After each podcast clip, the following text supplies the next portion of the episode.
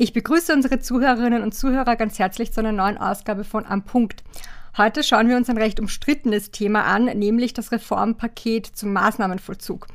Österreich stand wegen seiner Handhabung des Maßnahmenvollzugs in den vergangenen Jahren ja schon öfter in der Kritik. Es gab für Österreich auch bereits 2015 und 2017 Verurteilungen durch den EGMR, ähm, unter anderem wegen zu langer Unterbringung im Maßnahmenvollzug. Und erst dieses Jahr kam es in einem Verfahren vor dem EGMR zu einer außergerichtlichen Einigung. Also man sieht, das Thema drängt eigentlich schon seit einigen Jahren. Am 26. Mai langte nun ein umfassendes Reformpaket im Nationalrat zum Maßnahmenvollzug ein, nämlich das Maßnahmenvollzugsanpassungsgesetz 2021 dass sich eine, Zitat, menschenrechtskonforme und zugleich auch ressourcenbewusste Modernisierung des Maßnahmenrechts zum Ziel setzt. Um das Reformpaket unter die Lupe zu nehmen, ist heute Herr Magister Philipp Wollm unser Gast. Er ist Partner bei Kollmann Wollm Rechtsanwälte und verfügt über jahrelange Erfahrung und Expertise als Strafverteidiger. Neben seiner Vortrags- und Publikationstätigkeit ist er zudem auch Vorstandsmitglied der Vereinigung österreichischer Strafverteidigerinnen. Herzlich willkommen, Herr Magister Wollm. Wunderschönen guten Nachmittag. Dann starten wir am besten mal ganz allgemein. Was versteht man denn unter einem Maßnahmenvollzug im Strafrecht und wie unterscheidet sich das für den Laien von einer normalen, unter Anführungszeichen, Freiheitsstrafe? Der Maßnahmenvollzug ist ein Instrument, ähm, also im Gesetz definiert man das mit Freiheitsentzug, mit verbunden mit vorbeugender Maßnahme. Sprich, egal ob jetzt ein Täter zurechnungsfähig ist oder nicht, dazu kommen wir später, ähm, will man als Gesetzgeber hier auf der einen Seite die Gesellschaft vor besonders gefährlichen äh, Tätern schützen und auf der anderen Seite möchte man natürlich auch diese äh, kranken Personen im Idealfall wieder reintegrieren und heilen. Welche Arten des Maßnahmenvollzugs kennt das österreichische Strafgesetzbuch denn? Das österreichische Strafgesetzbuch kennt drei, in weiterer, wenn man genau ist, vier Formen äh, des Maßnahmenvollzuges. Wenn man über die Maßnahme äh, in der Justiz spricht, ist immer gemeint der Paragraph 21 Strafgesetzbuch. Ähm, das ist der allgemein bekannte und auch in der Praxis am meisten angewandte äh, Paragraph, äh, wenn man über die Maßnahme spricht. Hier reden wir über geistig abnorme Täter. Ähm, was heißt jetzt geistig abnorm? Das gliedert sich in den Paragraph 21 Absatz 1 und Absatz 2 Strafgesetzbuch und unterscheidet sich an der Zurechnungsfähigkeit. Das heißt, es gibt Täter, die sind schlichtweg nicht zurechnungsfähig. Also da liegen die Voraussetzungen des Paragraph 11 Strafgesetzbuch vor. Wenn diese Täter allerdings so gefährlich, äh, jetzt vereinfacht ausgedrückt sind, dass man trotzdem hier Sanktionen setzen muss, die Gesellschaft schützen muss und in weiterer Folge diese Rechtsbrecher auch äh, heilen möchte und reintegrieren, ähm, gibt es eben die Möglichkeit, diese nicht zurechnungsfähigen Täter nach 21 Absatz 1 StGB im Maßnahmenvollzug unterzubringen. Der Laie würde sich da wahrscheinlich vorstellen, die liegen in einem Spital. Die Praxis schaut anders aus. Wir reden hier über Justizanstalten, die halt besonders ausgerüstet, geschult und ärztliches Personal da ist. Aber auf den Punkt gebracht, es ist nichtsdestotrotz ein Gefängnis. Davon mhm. zu unterscheiden sind Täter, die sehr wohl zurechnungsfähig sind. Die sind vielleicht eingeschränkt zurechnungsfähig, aber die kapieren, was sie machen. Also die wissen am Ende des Tages den Unterschied zwischen Recht und Unrecht und wissen, was sie tun. Und auch für diese Täter gibt es die Möglichkeit, nach 21 Absatz 2 Strafgesetzbuch unter gewissen Voraussetzungen, da kommen wir später dazu, zusätzlich zu der verhängten Strafe die Unterbringung in den Maßnahmenvollzug anzuordnen. Das heißt, dieser Täter, wenn er verurteilt wird, muss mal seine Strafe absitzen, plus er wird in die Maßnahme eingewiesen. Das ist in Wahrheit äh, der Kern dieses Paragraph 21 Strafgesetzbuch, der sich eben unterscheidet zwischen zurechnungsfähig Ja, Nein und dann eben Maßnahme. Hierbei geht es immer um die geistige und seelische Abartigkeit ähm, und natürlich auch die besondere Gefährlichkeit. Was es dann noch gibt, das ist ein bisschen ähm, totes Recht äh, in den letzten Jahren geworden. Also es ist ganz selten, dass das tatsächlich ein Sachverständiger und in weiterer Folge ein Gericht so annimmt, ist die Maßnahme für schwer suchtkranke Täter. Ja, ähm, das kann man in Wahrheit mit der klassischen Maßnahme nicht vergleichen.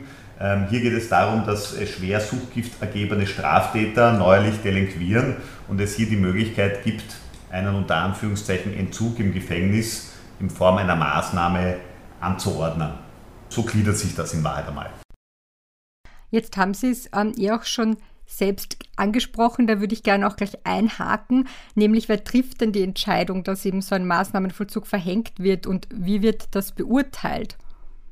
Der Gang ist äh, derjenige in Wahrheit jedes Strafverfahrens. Es beginnt mit dem Ermittlungsverfahren, was Staatsanwaltschaft und äh, verlängerter Arm Polizei führt. Und irgendwann muss es einen Anhaltspunkt geben. Einen Anhaltspunkt, dass der Beschuldigte eventuell zurechnungsunfähig ist oder hier eingeschränkt in seiner Zurechnungsfähigkeit und aber auch höhergradig abnorm. Das ist der Zeitpunkt, wo der Staatsanwalt oder die Staatsanwältin hier einen Sachverständigen beauftragt, der dann ein Sachverständigengutachten meistens gleich in Kombination macht. Man überprüft die Voraussetzungen, ist der Täter zurechnungsfähig? Ja, nein, Paragraph 11 Strafgesetzbuch. Und in weiterer Folge wird dann überprüft, wenn zurechnungsfähig, 21 Absatz 2 Maßnahme, wenn nicht zurechnungsfähig, 21.1 Maßnahme. Und anhand dieses Sachverständigengutachtens wird dann in weiterer Folge entweder, gehen wir jetzt davon aus, dass eine dieser beiden Voraussetzungen vorliegen, entweder ein Antrag auf Unterbringung gestellt oder eine Anklageschrift. Was ist der Unterschied? Wenn jemand nicht zurechnungsfähig ist, kann er auch nicht bestraft werden, weil er ist nicht schuldfähig, er kann nicht einsehen, was er getan hat. Das heißt, es wird ein sogenanntes Unterbringungsverfahren geführt, kann man sich vorstellen wie ein klassisches Strafverfahren mit dem Unterschied, dass eben der Staatsanwalt hier keine Anklageschrift, sondern einen Antrag auf Unterbringung äh, vorbringt.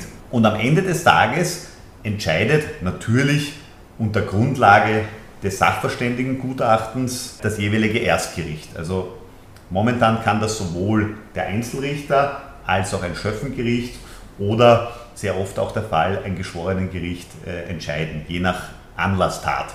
Und wie wird das dann überprüft, beziehungsweise auch wann, ob die Voraussetzungen für die Aufrechterhaltung des Maßnahmenvollzugs weiterhin vorliegen?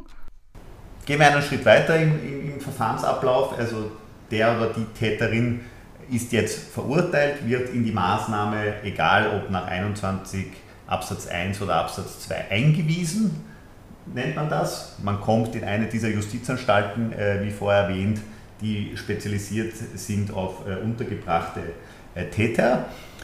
Und dann liegt das in Wahrheit, das ist auch ein bisschen so ein schwierig zu lösender, aber auch Kritikpunkt, ähm, liegt das in Wahrheit in den Händen der Sachverständigen.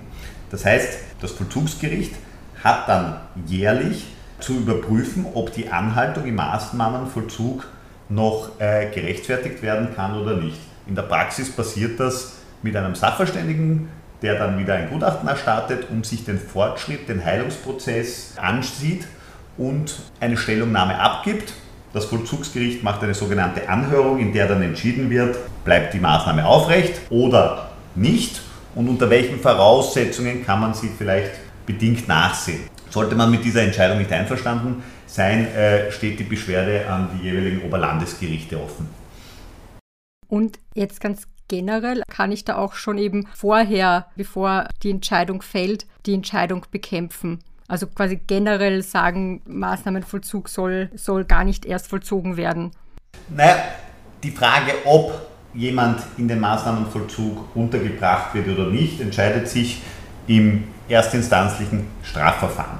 Natürlich wesentliche Rolle hier, deswegen hat man ihn auch, ähm, das Gutachten des Sachverständigen, an dem sich das Gericht orientieren wird.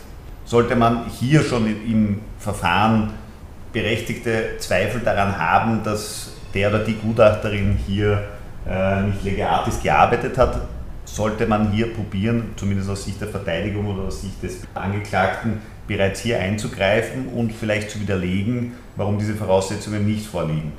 Wenn ein Urteil gefallen ist und die Maßnahme mal erstinstanzlich ausgesprochen ist, dann gibt es die ganz gewöhnlichen Rechtsbehelfe, Nichtigkeitsbeschwerde, äh, Strafberufung, Schuldberufung, falls es ein Einzelrichterurteil ist. Aufpassen, bei 21.1 Strafgesetzbuch untergebrachten, bei nicht schuldfähigen gibt es natürlich äh, keine Strafberufung, weil ja hier juristisch keine Strafe verhängt wird, sondern rein die Unterbringung. Ja? Und in weiterer Folge entscheidet dann oberster Gerichtshof, je nachdem, äh, welches, welches Art von Gericht die, die Maßnahme äh, ausgesprochen hat oder im Einzelrichterurteil äh, Oberlandesgericht. Wenn wir dann einmal so weit sind, dass ich in der Maßnahme sitze, dann entscheidet, wie vor äh, kurz angeschnitten schon, Vollzugsgericht über die Entlassung daraus. Sollte man damit nicht einverstanden sein, Weg Beschwerde an das Oberlandesgericht. Es gibt ja nicht nur eben die Aufhebung des Maßnahmenvollzuges oder die Verhängung des Maßnahmenvollzuges, sondern es gibt ja auch sogenannte Vollzugslockerungen. Was versteht man denn darunter? Also Vollzugslockerungen ganz allgemein gesprochen, das ist jetzt ein Begriff, den es nicht nur in der Maßnahme gibt, sondern generell im Strafvollzugsgesetz. Das bedeutet Erleichterungen der Haftbedingungen. Ja? Also Häftlinge können unter gewissen Voraussetzungen, sowohl zeitlichen als auch äh, immer geknüpft an das Vollzugsverhalten, äh, den Entfall von Überwachungen beantragen, Ausgänge, Freigänge. Das sind alles Instrumente, die den Vollzug erleichtern und in weiterer Folge natürlich auch ganz wesentlich für die Zukunftsprognose sind und für die Chancen einer bedingten Entlassung oder aus der Entlassung aus der Maßnahme. Weil wenn sich ein Rechtsbrecher zu Zeiten der Inhaftierung bewährt ja, und diese Vertrauensvorschüsse, die rechtlich verankert sind, also Freigang, äh, Ausgang, Entfall von Überwachungen, äh, diesen, diesen ganzen Katalog, den es hier gibt, nicht missbraucht, dann spricht das natürlich für sein Vollzugsverhalten und dann wieder umso schneller wieder aus der Strafe oder der Maßnahme entlassen werden. Nachdem wir uns jetzt eben ganz, ganz generell angeschaut haben, was man unter dem Maßnahmenvollzug versteht und dass man sich das auch, glaube ich, gerade ähm, für den Laien ganz wichtig ein bisschen besser vorstellen kann, worum es da geht, ähm, schauen wir uns jetzt eben die sogenannte Maßnahmenvollzugsreform etwas näher an. Da wurde eben Ende Mai der Entwurf vorgelegt, deren erster Teil insbesondere eben auf die Unterbringungsvoraussetzungen abzielt. Und in den Medien dominierten hier vor allem die etwas ja, unglücklichen Schlagworte Maßnahmenvollzug für Terroristen und ähnliches. Sehen wir uns jetzt aber die geplanten Änderungen etwas näher an. Welche wichtigen Änderungen gibt es denn da mal im materiellen Strafrecht? Sie haben es, glaube ich, in, in, in Ihren Eingangsworten erwähnt. Ähm, ganz kurz zu diesem Maßnahmenvollzug für Terroristen. Das ist sicher nicht das Kernstück dieses Reformpakets. Ja sondern der Maßnahmenvollzug an sich. Meine ganz klare Meinung ist, den brauchen wir. Der ist allerdings reformbedürftig. Und das ist er schon länger. Und hier gibt es wirklich gute, überlegte Reformansätze seit Jahren von verschiedenen Seiten, von der Anwaltei, Ministerium, Gericht. Also man macht sich hier schon wirklich sehr lange, äh, auch aus Sachverständigen-Sicht, Gedanken, wie kann man das besser menschenrechtskonformer und auch moderner gestalten. Also diese Schlagworte, die Sie erwähnt haben, Maßnahmenvollzug für Terroristen, ja, das wird hier auch mitgeregelt, ist aber sicher nicht Kern dieser Geschichte. Wesentliche Punkte, jetzt losgelöst von irgendwelchen terroristischen Aspekten für den klassischen Maßnahmenvollzug, ein wesentlicher Punkt aus meiner Sicht ist natürlich, dass bei Vergehen, das heißt ähm, jetzt für den Nichtjuristen erklärt, für strafbare Handlungen, die nicht mit mehr als drei Jahre Freiheitsstrafe bedroht sind, können nicht mehr Anlass zur Unterbringung sein. Momentan haben wir eine Regelung mit einem Jahr. Hier hat man wieder ein Hintertürchen eingebaut, äh, eine Ausnahme, wenn eine besondere Gefährlichkeit des Täters vorliegt, wo noch nicht ganz klar ist, wie sie hier die Prüfung und die Gefährlichkeitsprognose von den jetzigen ähm, Regelungen abhebt. Aber das ist natürlich ein, ein, ein wesentlicher Punkt, der hier neu und zu begrüßen ist. Zu dieser neuen Regelung äh, puncto Terrorismus, 23 Strafgesetzbuch, wurde ein neuer Absatz 1a eingeführt. Das soll eben dieses medial äh, transportierte regeln. Da sagt man folgendes: Gefährliche terroristische Straftäter können unter gewissen Voraussetzungen untergebracht werden. Ich habe die jetzt nicht alle auswendig im Kopf, aber es muss jedenfalls einmal jemand sein, der das 18. Lebensjahr äh, erreicht hat äh, und nach diesem 18. Lebensjahr verurteilt wurde. Die Freiheitsstrafe ist wieder an eine zeitliche Komponente gebunden, äh, mindestens 18 monatige Freiheitsstrafe.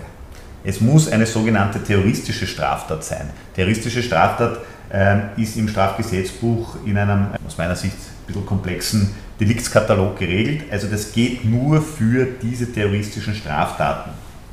Er muss schon einmal wegen so etwas verurteilt worden sein und das Wesentliche, das, was immer im Maßnahmenbereich mitschwingt, es muss die Befürchtung bestehen, dass er weitere oder eine weitere solcher strafbaren Handlungen begehen werde. Man sieht, das ist schon bewusst sehr eng gewählt, ja, dass man sagt, das geht jetzt nicht für jeden, sondern diese Gefährlichkeit für terroristische Straftäter muss eben an diese ganz engen definierten Voraussetzungen geknüpft sein. Unter diesen Voraussetzungen möchte dieses Reformpaket auch eine Maßnahme für Terroristen oder terroristische Straftäter zulassen.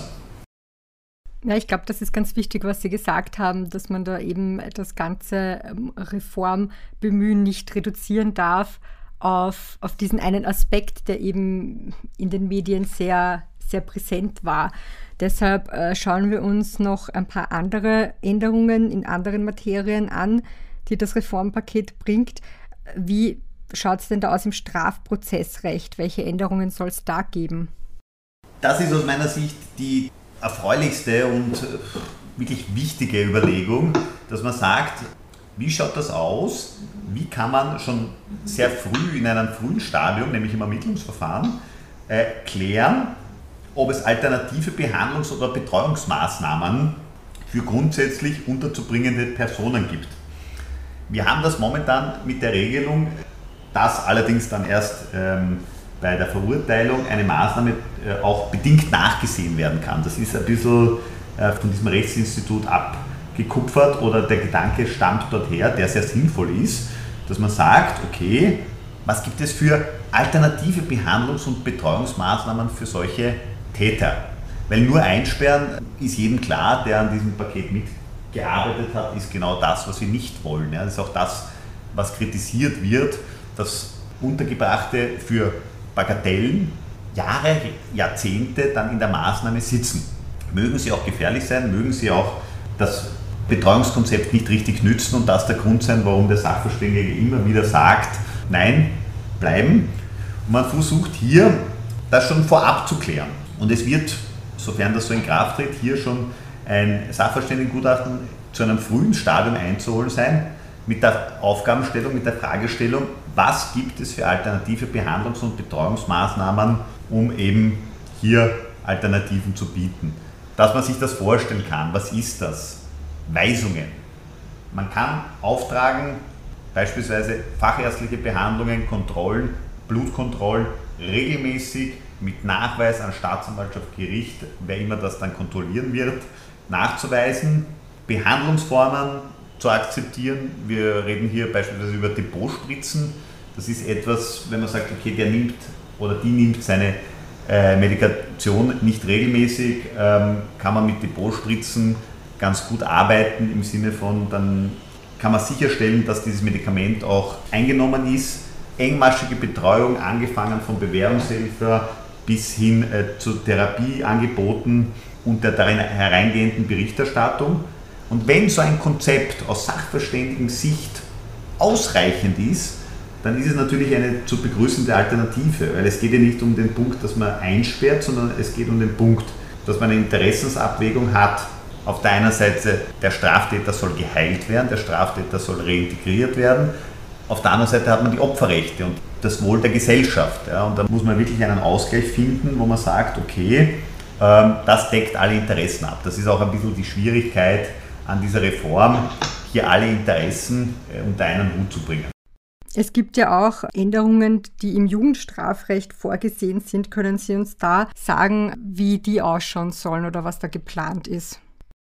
So wie im normalen Strafrecht, also jetzt losgelöst von der Maßnahme, sind ja die Voraussetzungen, um Jugendliche einzusperren, die Strafrahmen geringer. Äh, aufgrund des Alters wird hier differenziert betrachtet. Was soll jetzt neu sein? Und das ist eine wesentliche Neuerung. Die gesetzlichen Voraussetzungen für die Unterbringung nach dem 21 Strafgesetzbuch wurden erfreulicherweise hochgeschraubt. Nämlich die sogenannte Anlasstat, also das, was passiert, muss eine solche sein, die entweder mit lebenslanger oder zumindest mit Höchstmaß 10 Jahre Freiheitsstrafe bedroht ist. Also hier reden wir wirklich über schwere Verbrechen. Ja, in diesem Fall muss und kann das bei Jugendlichen auch möglich sein. Alle anderen fallen heraus. Ja, und das ist eine wesentliche Erneuerung. Was noch dazu kommt, diese gerichtliche Überprüfung, wenn man dann mal untergebracht ist, soll sich nicht alle zwölf Monate, sondern in Abständen von sechs Monaten äh, stattfinden. Auch im Bereich der Sachverständigen und der Vollständigkeit mhm. halber, um das nur noch anzumerken, äh, hat man hier natürlich geschaut, dass äh, verankert wird, dass hier Kinder- und Jugendpsychiater am, am Werk sind, äh, gewisse äh, Zertifizierungen vorliegen, die halt auf diesem sehr schwierigen, aber sehr wichtigen Bereich der jugendlichen und jungen Erwachsenen Straftäter oder unterzubringenden Personen äh, Bedacht nimmt. Eine sehr wichtige Modernisierung. Zum Abschluss, die Begutachtungsfrist für das Maßnahmenvollzugsanpassungsgesetz 2021 läuft jetzt noch bis 6. Juli. Was ist da Ihrer Meinung nach an der Reform gut gelungen und wo gibt es vielleicht auch Kritikpunkte aus Ihrer Sicht? Grundsätzlich bin ich der Meinung, dass das äh, gut gelungen ist. Ja. Ist meine, meine rein persönliche Meinung. Das Schwierige äh, an dieser heiklen und komplexen Materie ist genau das, was wir vorher schon besprochen haben, hier spezial- und generalpräventive Aspekte und alle Interessen unter einen Hut zu bringen. Man muss hier einerseits den Opferrechten, man muss sich vorstellen, hier passieren schwere Verbrechen mit dem Ergebnis oft, dass eine Person krank ist, nicht zurechnungsfähig ist und es in der Gesellschaft entsteht ein bisschen der Eindruck, der kann nicht zur Rechenschaft gezogen werden, was auch richtig ist das heißt aber nicht, dass die Gesellschaft weiß oft nicht, was heißt es im Maßnahmenvollzug zu sitzen. Das heißt ja nicht, dass der jetzt frei herumläuft. Ähm, man muss auch die Seiten der Verurteilten, der Untergebrachten und den Weg wieder heraussehen. Ja, der ist natürlich ein bisschen verstaubt gewesen in den letzten Jahren. Auch das muss man mit einbeziehen und natürlich auch die Gesellschaft. Ja. Wie wirkt das wenn man jetzt hier der einen oder der anderen Seite zu sehr nachgibt oder Erfolge leistet. Und ich finde, dass dieses System, das man hier gewählt hat und diesen Ausgleich zwischen all diesen unterschiedlichen Bestrebungen und Zielen ganz gut gelungen ist. Ja, dann sage ich herzlichen Dank für diese abschließende Einschätzung. Wie Sie sagen, es ist einfach ein sehr komplexes Thema. Es ist sehr schwierig, gerade in diesem Bereich, dass man da einen gemeinsamen Nenner sozusagen findet. Also es ist sicher sehr zu begrüßen, dass es da nun endlich eine groß angelegte Reform gibt. Dann sage ich eben herzlichen Dank für Ihre klaren Worte zu diesem Thema. Ich sage danke für die Einladung und wir schauen, was die Zukunft im Maßnahmenvollzug bringt und ob die Reform auch so in Kraft tritt. Das bleibt natürlich noch spannend. Na dann verabschieden wir uns auch von unseren Zuhörerinnen und Zuhörern und bis zum nächsten Mal.